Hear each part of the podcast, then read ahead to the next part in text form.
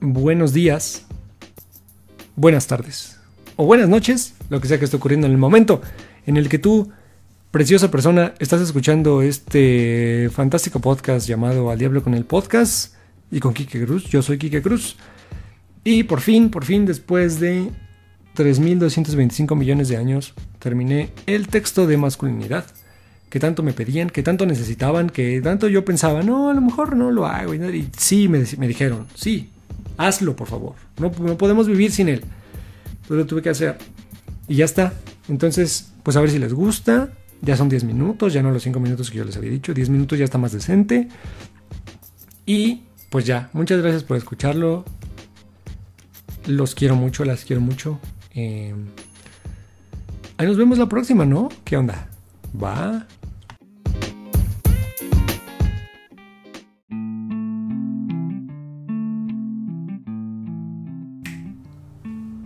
En los últimos tiempos me he acercado bastante a pensar en lo que implica la masculinidad, primero para mí, luego para quienes se identifican como hombres dentro de una sociedad como la nuestra, y también lo que esta misma sociedad define como lo masculino para bien y para mal. Empecé a pensar en esto porque gracias a mi estado actual de tullido, me he encontrado una y otra vez sintiéndome incómodo a la hora de recibir ayuda. Yo sé que necesito ayuda y que recibirla no tiene por qué ser algo negativo. Pero de todos modos, algo en los rincones primitivos de tu cerebro te hace sentir que al recibir ayuda estás demostrando debilidad y por ende inferioridad. Porque ser hombre muchas veces se basa en demostrar control de la situación, demostrar confianza en ti mismo, demostrar fuerza, demostrar liderazgo, todos esos rasgos que le ayudaron a nuestra especie a llegar a cada esquina del planeta. Los mismos rasgos que al ir un pasitito más allá se convierten en características más bien de alguien violento que de alguien que inspire seguridad. De ahí vienen conceptos como el de la masculinidad tóxica, por ejemplo.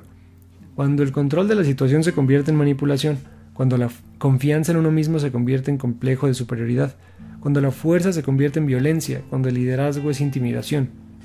No hay un aparato mágico que te diga, hey, aguas, aquí ya te estás pasando, no seas un hijo de la chingada. Porque los hijos de la chingada comúnmente no creen que están siendo hijos de la chingada. Para ellos está todo bien mientras sigan los principios con los que fueron criados, y muchas veces esos principios son los que están pendejamente mal. No es raro pensar que en una sociedad como la nuestra siempre necesitada de culpables, los hombres a menudo vamos a ser los primeros señalados, los fácilmente descartables. Al respecto del el concepto de deschabilidad masculina, tengo por ahí un texto, si a alguien le interesa, me manda mensajito. Porque claro, los hombres son los que históricamente han ostentado el poder, desde físico, político, en lo privado, tanto así que la mayoría de las grandes religiones del mundo tienen a la figura masculina como superior con respecto a la femenina. Y quien tiene el poder es más probable que abuse de él y busque perpetuarse. Entonces los hombres somos educados a partir de lo que históricamente le ha permitido a nuestra especie poblar todas las esquinas de la Tierra. O supuestamente así sería o tendría que ser, si no fuera porque llevamos también milenios jugando al teléfono descompuesto con estos rasgos del hombre ideal. Tú crees que fuiste educado con los mejores valores posibles, pero seguramente en el concepto de masculinidad que, heredaste de tus padres ya venía algo podrido que no notaste, algo que fue normal para tu padre, algo que lo fue para tu abuelo, igual para tu bisabuelo, algo que a lo mejor en sus momentos de vida determinados fue útil y hasta bien visto, pero que en el mundo actual ya no se considera así. Puede ser algo jodido y que te va a acarrear conflictos con tu entorno, algo como la homofobia o el racismo o un machismo recalcitrante.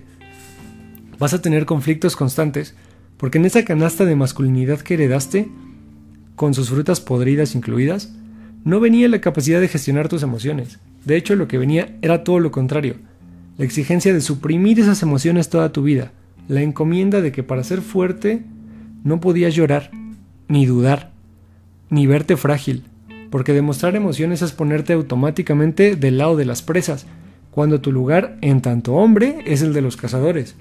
Históricamente a los hombres se nos ha pedido suprimir una parte bien importante de nuestra humanidad, al mismo tiempo que aprendimos que nuestras vidas en general valen bastante poco, Está cabrón que al vato al que le heredaron una, canasta llena de frutas podridas le piden además que eso no le signifique un problema. que se coma sus frutas y sea un miembro funcional de la sociedad. Pues claro que le va a pegar a la pared cuando no pueda con algo, cuando se frustre. Le están haciendo un examen de cálculo a un morro que va en sexto de primaria y cuando no pueda se van a reír de él, por supuesto.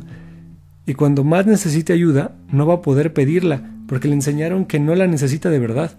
Así que va a convencerse de que está perfectamente bien así como está, hasta que un día termine hundido en las adicciones y pegándose un tiro, o pegándose un tiro, porque ni siquiera puede ponerle nombre a lo que siente. Y ya sé, eh, todo esto que estoy diciendo suena mucho a, ay, pobrecito hombre, cómo sufre, nadie lo quiere, háganle caso. Pero no digo esto para entrar en una competencia de ver quién sufre más en la vida, porque ponernos unos contra otras o contra otros lo único que hace es separarnos más y hacer que nos entendamos menos. Lo que me interesa siempre es hablar de lo que implica para mí ser hombre, porque no me gusta que socialmente ser hombre sea la encarnación de todo lo que está mal en el mundo. Porque claramente no es así. Porque me jode mucho escuchar más y más presente la idea de que los hombres somos basura, así tal cual dicha.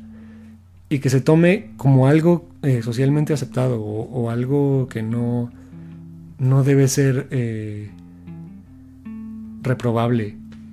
Porque lo más fácil en la vida es fabricarte tu propio villano educar a un güey desequilibrado y luego echarle la culpa de todo lo que está mal. No me parece que esto vaya de buenos y malos, porque no creo que los haya. No es de víctimas y criminales. Yo creo que la clave está en hacer todo lo posible por entender a la persona que tenemos enfrente, por muchas ganas que tengamos de lincharla por ir en contra de nuestros santísimos valores. La, la clave, creo, está en darle cada vez mejores frutas a los más pequeños para que crezcan jardines. Bueno, esa fue la primera parte del texto que ya llevaba escrito de masculinidad. Y si estás escuchando esto es porque ya terminé la segunda parte. Así que aquí va. Les quería contar, aparte que soy usuario de TikTok desde hace más de un año. Y en la aplicación me he encontrado con varias cuentas de vatos que, que cuando las vi la primera vez entendí que se trataba, o sea, su giro era como de dar consejos de ligue. Muchos de esos consejos la verdad es que creo que son medio cuestionables, ya sea porque se me hacen eh, medio irresponsables o parciales o qué sé yo, pero hay algo que me ha llamado mucho la atención de estas cuentas, este discurso de no tener a la figura femenina como el centro de todo, ¿saben? El mensaje parece ser el siguiente. Mantente activo, trabaja, haz lo que te apasiona, ayuda a tu comunidad, enfócate en conseguir tus metas. Una vez que estés enfocado en convertirte en alguien mejor, va a ser hasta natural que atraigas gente. Y creo que independientemente de que muchas veces las formas no sean las mejores o los mejores consejos, el mensaje es valioso, el fondo es valioso. Y creo que le da vuelta a la forma que tenemos los hombres de vernos a nosotros mismos. Porque muchos crecimos con esta contradicción constante de un machismo que por un lado te dice, no, no de forma explícita, pero te dice la mujer es menos, y por el otro lado está la narrativa, también muchas veces eh, enlazada al machismo, de que la mujer es un ser así casi divino al que hay que alabar. Bueno, pues no, el siglo XX llegó y los esfuerzos del feminismo por denunciar las injusticias que sufrían y sufren las mujeres permitieron acercarnos a la igualdad. Gracias a ello es que también ahora tiene más chances de sobrevivir un discurso que le puede decir a los hombres no le debes alabanza a las mujeres. Así como tampoco es justo que las trates como inferiores, porque no lo son. Valen exactamente lo mismo ella y tú. Entonces, esta idea de que para ganarte el privilegio de que una mujer te haga caso, debes bajarle las estrellas y tratarla como una reina, no más por ser mujer, felizmente podría estar viendo sus últimos días. Claro que esta idea está alimentada por la ficción y no, o sea, nadie la considera del todo real. Pero claro que sí influye de todos modos en las relaciones y las percepciones que tenemos sobre mujeres y hombres. Porque quien tiene que hacer un montón de cosas y y rendirse a los pies de otra persona, pues suele ser visto por otros y por sí mismo como alguien inferior. me gusta, me gusta la idea de, de poder decir, nos enseñaron que a las mujeres se les da flores y cenas y bailes y mucha atención, pero tú también mereces esas cosas. Tú no eres menos que eso. Pero este merecerse o este esto está basado en no en ser, no en por ser hombre te lo mereces, sino gracias a tu esfuerzo, gracias a tu trabajo, a la búsqueda constante de mejorar, no por haber nacido siendo algo u otra cosa. Es decir, quieres atenciones y cosas bonitas y pasártela chido, pues gánatelo. Vales por lo que haces, por cómo te relacionas, por lo que das, por lo que contribuyes, por lo que consigues, no por el género que tienes, ni tu color de piel, ni tu clase social. Gracias, feminismo, por abrirnos los ojos. Venga, hombres, a chingarle.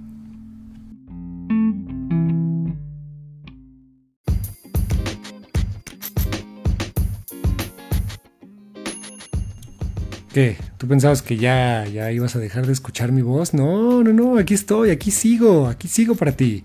Y para decirte que este podcast está patrocinado por el Diablo de los Libros en Instagram. Si andas buscando un libro o andas queriendo vender los libros que ya no vas a leer o que te heredaron y no quieres leer porque los odias, pues los puedes vender a mí. Busca el Diablo de los Libros en Instagram, por favor. Y pues para ganarte un pasecito VIP al infierno. Están, híjole, de verdad que muy recomendable, muy recomendable. Se pone bueno. Ahí nos vemos.